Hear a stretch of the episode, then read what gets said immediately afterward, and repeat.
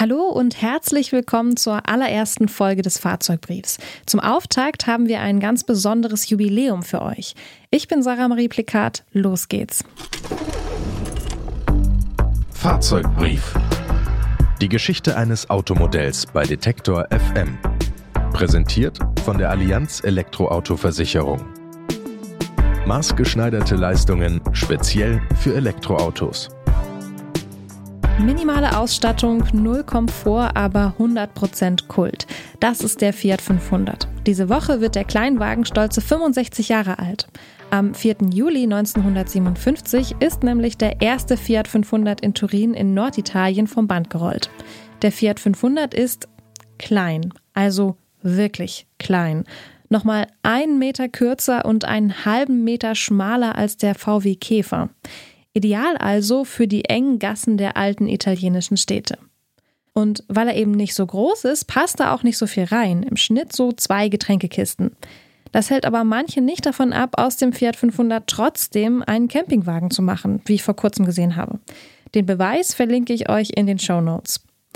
Das ist aber heute, springen wir zurück in der Zeit, wie die ganze Geschichte des Fiat 500 losging. Das hört ihr jetzt. Der kleinwüchsige Aristoteles Onassis bittet den übergewichtigen Winston Churchill einzusteigen. Der Fiat, der den schwerreichen griechischen Reeder und den ehemaligen englischen Premier an diesem Tag des Jahres 1959 zu Onassis Yacht bringen soll, ist 2,97 Meter kurz und 470 Kilo leicht. Zwar ist dieser Fiat 500 gerade mal seit zwei Jahren auf dem Markt, doch der italienische Blechzwerg ist südlich der Alpen Ende der 50er Jahre bereits Kult. Harald Prien, Präsident des Fiat 500 18 PS Club in Bremen. Ja, der Fiat 500 gehört einfach für die soweit dazu und äh, eine ganze Generation hat sich ja durch diesen Fiat gelebt. So, die haben als kleine Kinder damit gefahren, ähm, war für viele dann selber das erste Auto und so. Äh, und das ist im Prinzip ja hier in Deutschland ähnlich gewesen mit dem Käfer, äh, nur dass dafür einfach die Begeisterung so fehlt. Die ist in Italien dann im Allgemeinen ja stärker.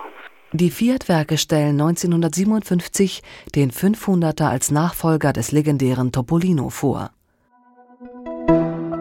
Bevor es weitergeht, eine kurze Unterbrechung für unseren Werbepartner. Ein Schaden kann schnell teuer werden, auch am Elektroauto. Deshalb ist eine gute Versicherung extrem wichtig. Die Allianz E-Auto-Versicherung bietet maßgeschneiderte Leistungen speziell für Elektroautos. Zum Beispiel zuverlässiger Schutz für euren Akku, also für das Herzstück eures E-Autos. Auch das Ladekabel ist mit drin. Egal ob während des Ladens geklaut oder von einem Tier angefressen.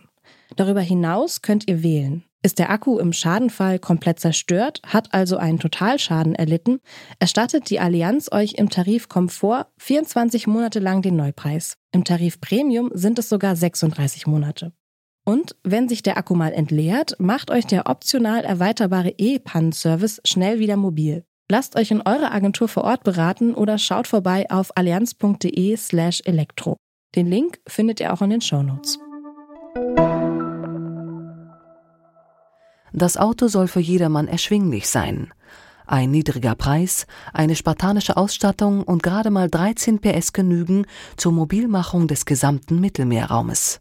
Weder der arme Pizzabäcker in Palermo noch Multimillionär Onassis erwarten vom Fiat 500 Komfort.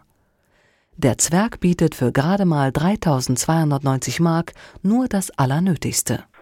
Klar, das übliche Karosserie, Vierräder, Motor, ja, und dann ganz nackig das Blecharmaturenbrett äh, mit einem relativ kleinen Tacho, zwei, drei Schalter, die auch wirklich nur für Schallmischer, Licht und Blinker sind. Ja, auf jeglichen Luxus, den man sich irgendwie heutzutage vorstellen kann, ähm, ist eben verzichtet worden. Die ersten hatten dann auch noch nicht mal Scheibenwischer, die äh, selber in ihre Stellung zurückgehen und so. Bis 1976 verlassen 3,7 Millionen 500er das Fiat-Werk in Turin. Heute ist der Fiat 500 eine kuriose Rarität, denn viele Exemplare leiden unter legendärem Rostfraß ab Werk. Selbst die Autos auf den Katalogbildern hatten schon Roststellen. Das tut seiner Beliebtheit keinen Abbruch. Soweit zur Geschichte des Fiat 500. Übrigens, beim Fiat 500 ist die Zahl 5 Programm.